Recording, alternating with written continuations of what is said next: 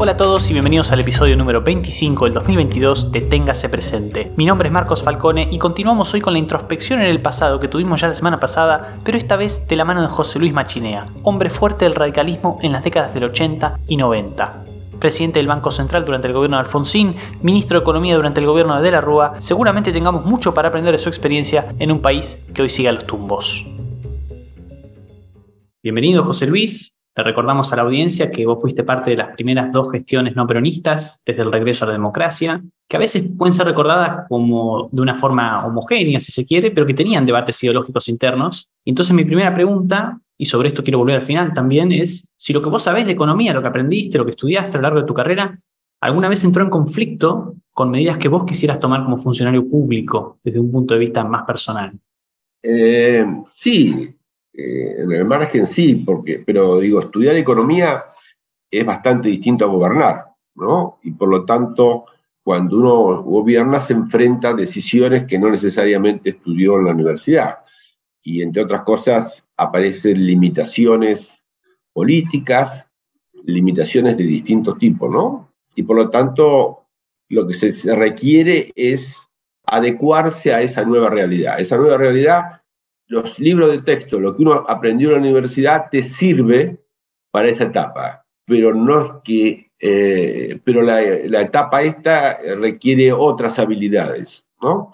Entre ellas, a ver cómo uno implementa ciertas políticas económicas. Eh, y para eso se requiere saber cómo, cómo pasar por el Congreso, por ejemplo, cómo acordar con, otra, con las otros partidos si es que uno tiene los votos, los votos suficientes, ¿no? Y por eso, este, en muchos casos, para eso se requiere que haya coaliciones. ¿eh? Si uno no tiene suficiente poder para pasar por el Congreso una propuesta, se requiere eh, que haya coaliciones. Eh, esas coaliciones pueden tener problemas y podemos charlar al respecto, pero en muchos casos si uno eh, no tiene suficientes votos, es imprescindible, ¿no?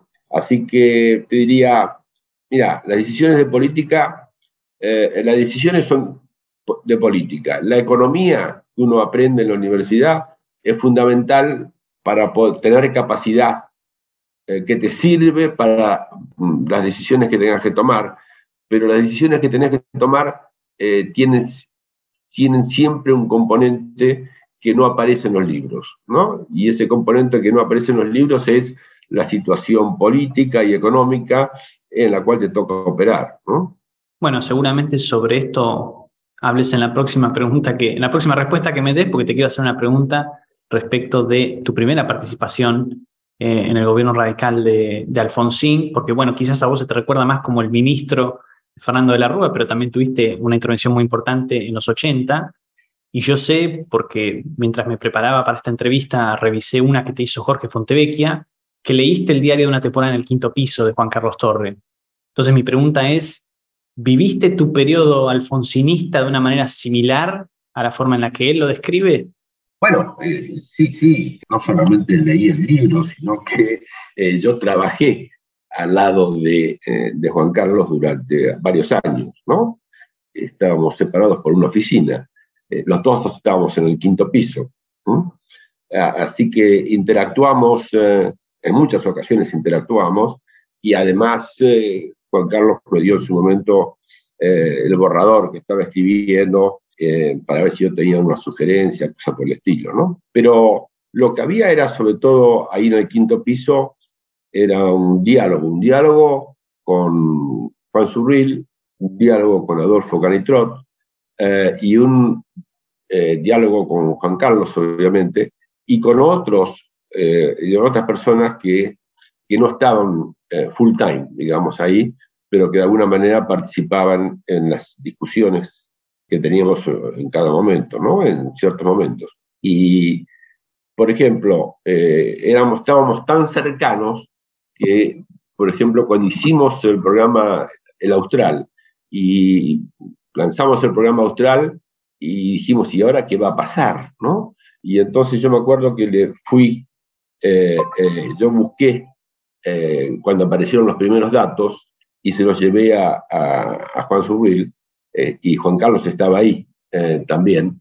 Y entonces, como, como, dice, como dice Juan Carlos en su libro, dice que fue un momento muy, de mucha tensión, de alguna manera, y dice que Juan se puso a llorar porque los datos eran muy positivos. Y yo lloré junto con él, ¿no? así que sí, que estábamos, eh, por cierto, muy, muy, eh, durante años hubo una relación considerable eh, con Juan Carlos. Así que, si bien mis tareas no eran exactamente iguales que las de él, pero mis, tareas tenían más bien que ver con las decisiones macroeconómicas, tenían que ver con la negociación con el Fondo Monetario y el Banco Mundial, yo me encargaba de eso, pero bueno, lo que nos pasaba en ese momento tenía que ver con, esas cuestiones, así que Juan Carlos participaba, escuchaba eh, y en muchas veces nos ayudaba eh, desde el punto de vista político a entender las complejidades del problema. ¿no? Y, yo vi que, Juan Carlos había dicho, y yo estoy totalmente de acuerdo con él, eh, que Juan era un buen organizador y un buen predicador. era un buen organizador porque él tuvo una capacidad para delegar que no es fácil, ¿no? Yo que fui ministro después, ahí me costaba mucho más delegar. ¿eh? Y, a Juan Surril delegaba, ¿eh? no, no delegaba a cualquiera, pero cuando a uno le tenía confianza, delegaba. Entonces, él decía, mira, me parece que Juan, que esto, ¿y a vos qué te parece? Me decía esto. Y bueno, si te parece, dale. ¿no? Y, eso es fundamental, ¿no? Tener la capacidad de delegar, porque uno cuando está ahí no puede este, estar todo el tiempo discutiendo cada una de las medidas. ¿eh? Tiene que tener gente de confianza que le permita delegar. Y eso fue una de las eh, grandes ventajas que tuvo, creo, Juan. Y cuando yo fui ministro, a, mí me costaba bastante, un poco más delegar, la verdad, ¿no? Hablabas recién del plan austral, de Juan, de tu periodo como ministro de Economía. Entonces, una pregunta también que, que se cae de Maduro es, ¿qué podemos aprender de todas las experiencias que hemos tenido de gobiernos no peronistas, como el de Alfonsín, el de De la Rúa, incluso el de Macri, para el futuro, sobre todo teniendo en cuenta que quizás el año que viene haya un cambio de gobierno? Sí, déjame hacer entonces un pequeño comentario sobre eh, lo que aprendimos lo que yo aprendí, lo que todos ahí aprendimos, por ejemplo, con el tema de, del plan austral, ¿no es cierto? Eh, el plan austral fue una decisión que nosotros tomamos cuando Alfonsín le dijo a, Juan que se hiciera cargo del Ministerio de Economía. Dos meses más tarde, nosotros teníamos un programa. Eh, y ese programa fuimos a, a negociarlo de alguna manera. Nosotros estábamos convencidos pongámoslo así, que nosotros necesitábamos un acuerdo y un apoyo externo eh, por el programa, para el programa que estábamos, queríamos lanzar. Y entonces eh, decidimos tener una reunión. Juan pudo eh, negociar una reunión con Paul Volcker y con el, director gerente del Fondo Monetario Internacional. y allí fuimos con Juan y allí discutimos durante tres horas, planteamos cuál era el programa que queríamos implementar, un programa muy particular eh, y sobre todo muy, muy extraño, si vos querés, al Fondo Monetario Internacional, porque era un programa que tenía congelación de precios, congelación de salarios, congelación de todo, ¿no? Y eh, eh, fue un programa que 20 días después el, el gobierno de Israel implementó un programa igual o muy parecido a ese alguna diferencia, si querés después lo vemos, pero, y entonces, eh, la verdad que en esa reunión estaba Volker, y después de haber de discutir durante tres horas, mejor dicho, ellos tenían preguntas, nosotros contestábamos, y a las tres horas, Paul Volker dijo, bueno, discúlpeme, yo me tengo que ir, pero yo estoy totalmente de acuerdo, ¿no? Y cuando Volker dijo eso, ya en principio se abrieron todas las, compuertas hasta cierto punto, porque la gente del Fondo Monetario Internacional, la línea del Fondo Monetario Internacional, no le gustaba nada eso de que vamos a congelar precios, etcétera, etcétera, ¿no?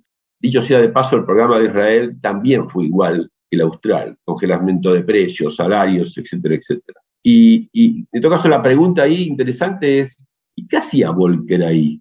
Volcker era, era el eh, encargado de la, de la política monetaria, ¿no? ¿Y qué hacía Volcker ahí en esa reunión?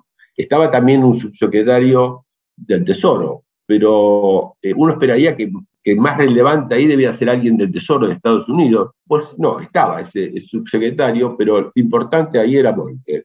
¿Y por qué?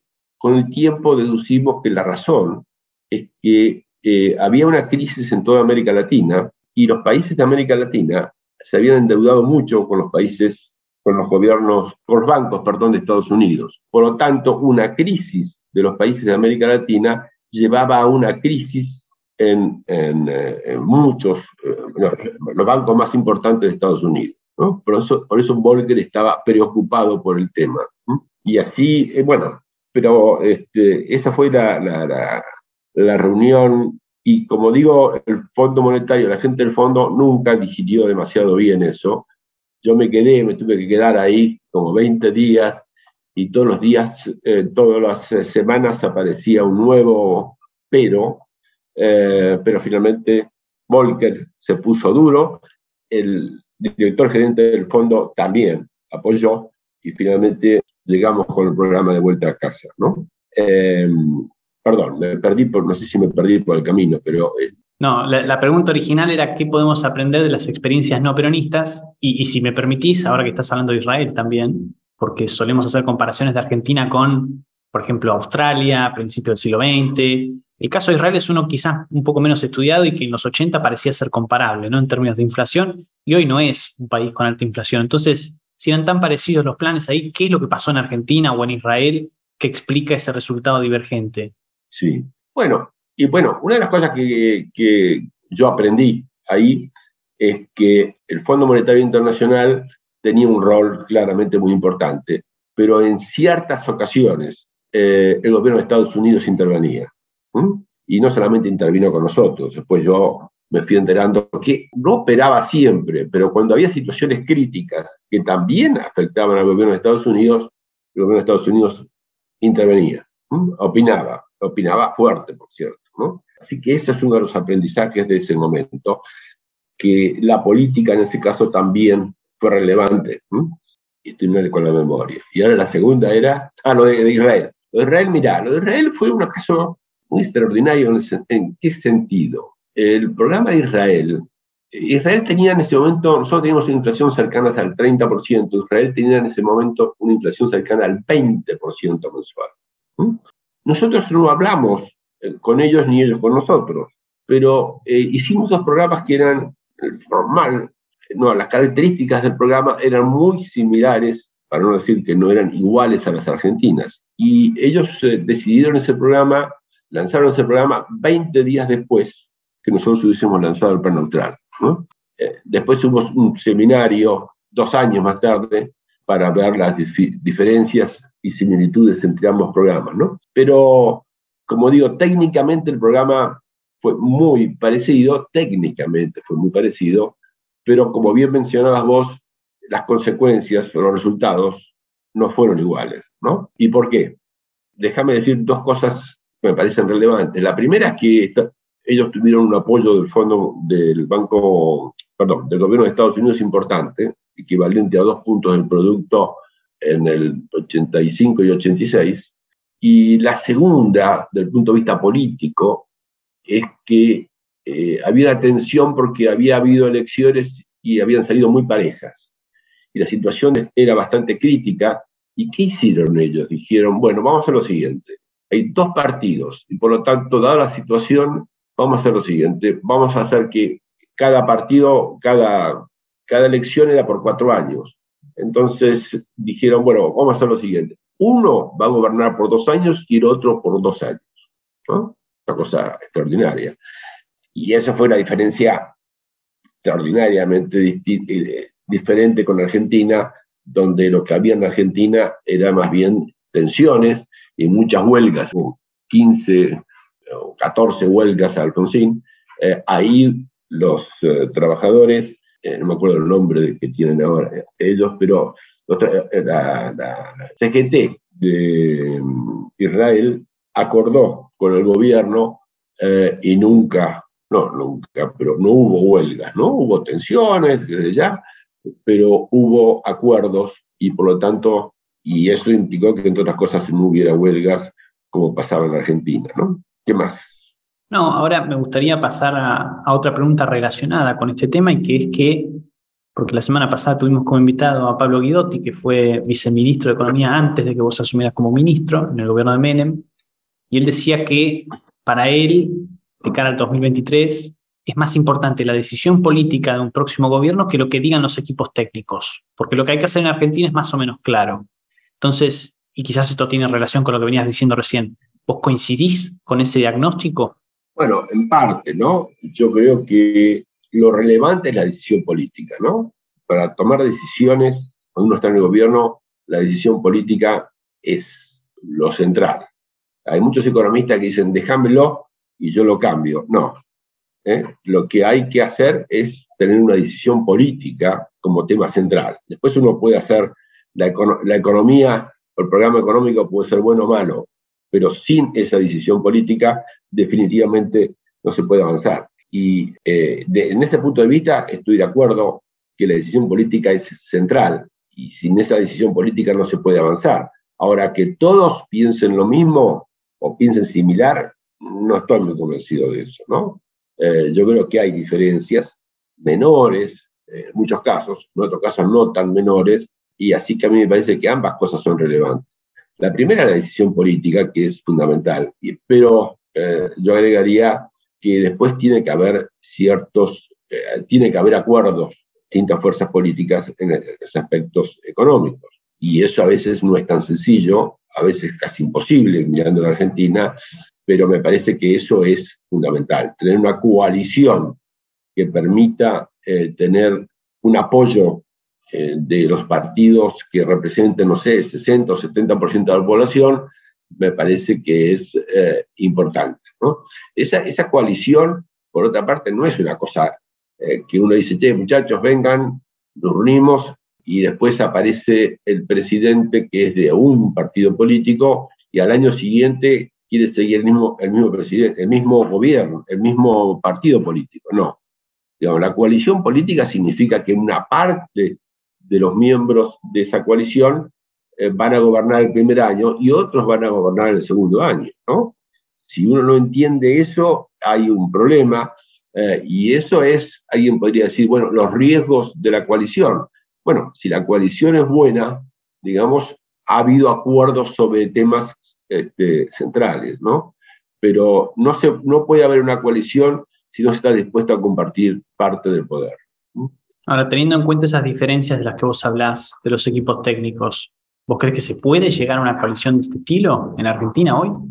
Mirá, yo creo que la coalición es eh, difícil, visto de afuera. ¿eh? Diría, eh, a mí me da la impresión que una coalición, las tensiones mayores, hasta ahora al menos, han sido con parte del, parte del peronismo, ¿no? básicamente el kirchnerismo, ahí las tensiones han sido mayores. A mí me parece que la coalición esa tiene que tener parte de los partidos y una parte del peronismo una parte del peronismo no kirchnerista, pongámoslo así, o menos, sí, pongámoslo así, no kirchnerista. Eso debería representar, no sé, 60, 65% de, del total de votos, pero esa coalición es suficientemente fuerte, ¿no? Y esa coalición es suficientemente fuerte, insisto, si después el poder dentro de la coalición se distribuye de una manera razonable. Juntar a todo el mundo para decir, pero el que voy a gobernar soy yo, no funciona. No es sencillo eso en Argentina, pero sin esa coalición no veo cómo se gobierna, sinceramente.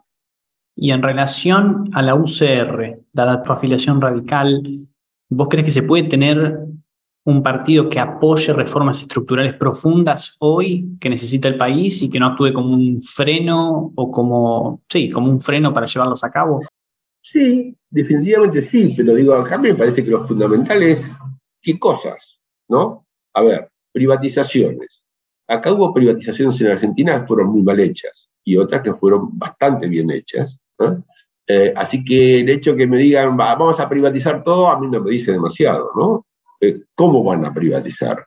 Eh, aún las privatizaciones que fueron bien hechas en Argentina tuvieron el problema que todos los años aumentaban los precios con la tasa de inflación de Estados Unidos. Y Argentina tiene una inflación cero. Entonces nos pasamos cinco o seis años con aumentos de las, eh, de las tasas de las empresas, eh, pero con salarios que no aumentaban e ingresos que no aumentaban.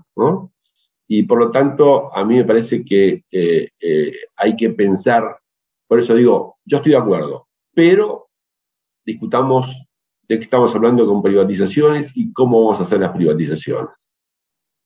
porque que ha habido aciertos, es cierto, y por otro lado, es cierto que ha habido errores eh, con las privatizaciones. Digo, hago este comentario porque no es todo blanco y negro. ¿eh? Me parece que hay matices en este caso.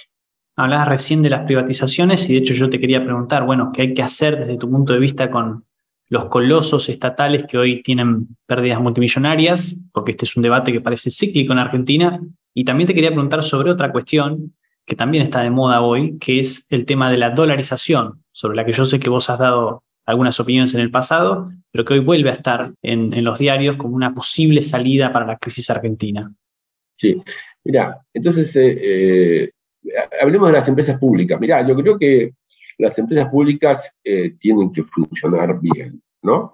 lo que pasa, ha pasado muchas veces en Argentina es que las empresas públicas pareciera que tuvieran derecho a hacer ciertas cosas que el resto de las empresas privadas no pueden hacer. Y a mí me parece que, eso así no funciona. Las empresas públicas, en la medida que existan, tienen que ser empresas eficientes, ¿no? Y si no, privatizarlo. Pero insisto, privatizar, veamos cómo. Eh, así que pero empresas ineficientes, ¿eh? Eh, empresas que tienen grandes déficits, como es el caso de Aerolíneas, es algo que hay que resolver, sin duda. Eso no, no, no puede seguir siendo así, que estemos subsidiando aerolíneas si no estemos subsidiando alguna otra cosa, llegado el caso. Y, la otra cuestión es, hay un tema que me parece tanto, tan relevante como las empresas públicas, que es en sí el tamaño del Estado, ¿no?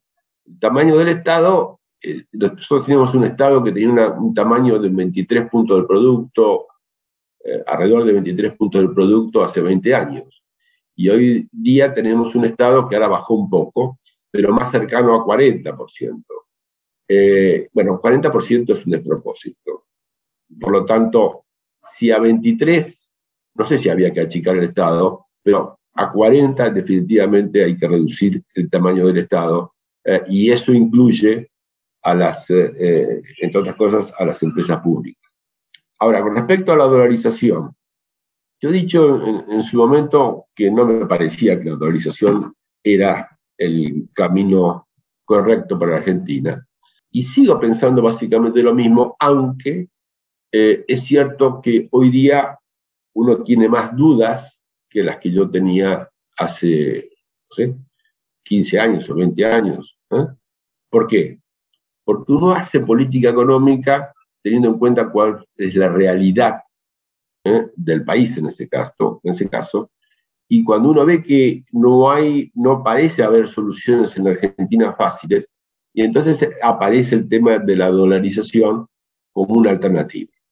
Yo sigo pensando que no es la mejor, eh, el mejor camino, pero entiendo, entiendo la dolarización, si es que se entiende por dolarización, no a lo que hubo en Argentina, sino o no a lo que hay en, algunos otros países. Yo entiendo, en ese caso, uno tendría que ir con una canasta de monedas, ¿eh?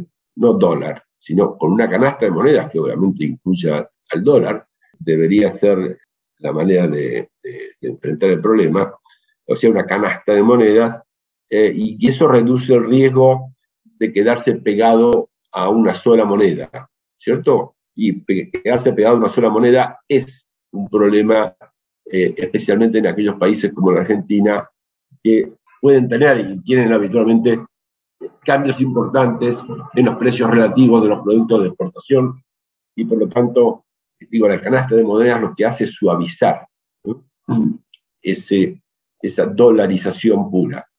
Así que si uno avanza en ese camino, eh, yo no estoy muy convencido que todavía haya que avanzar en ese camino, pero si uno avanza en ese camino, tendría que hacer a través, insisto, de una canasta de monedas y no a través, y no solo este, considerando el dólar.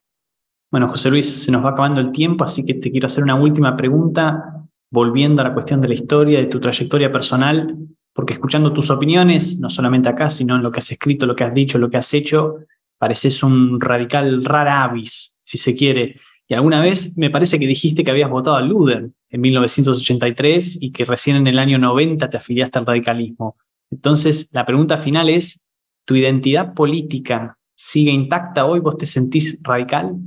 Absolutamente. Yo me, la verdad que yo me afilié al radicalismo en, 1900, eh, en 1989, creo que fue, y me afilié al radicalismo, me afilió Alfonsín, ¿no?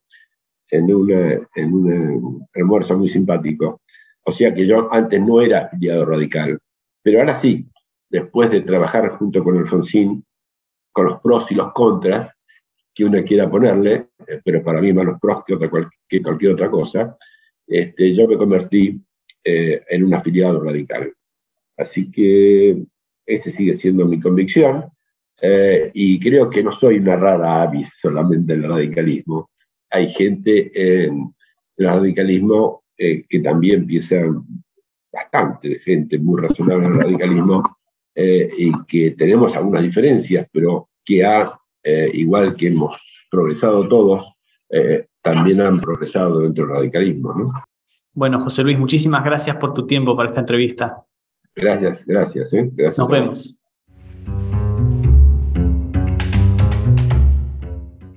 Me pasa a mí, no sé si a ustedes también, que cuanto más indago en el pasado, más me doy cuenta de la cantidad de cosas que salieron mal y que podrían haber salido bien, pero que no fallaron por un plan premeditado o ni siquiera por malas ideas, sino en muchos casos por mala suerte o por acciones que directamente estaban fuera del control de los actores involucrados. Creo que algo de eso se ve en el libro de Torre, del que hablamos hoy, pero se deja ver también en las charlas con los protagonistas de la época. Y como hoy enfrentamos problemas que en alguna medida son muy parecidos a los que venimos sufriendo hace décadas, escucharlos me parece que es muy útil para darse una idea de lo que debemos hacer y de lo que no debemos hacer en el futuro. Así que muchas gracias a todos una vez más por estar del otro lado. Como siempre les digo, si les gustó este episodio o si les gustaron episodios de los anteriores, los invito a suscribirse a este podcast en Spotify, Apple, Google o su plataforma preferida. Por supuesto, los espero también el próximo jueves con una nueva edición que téngase presente. Muchas gracias.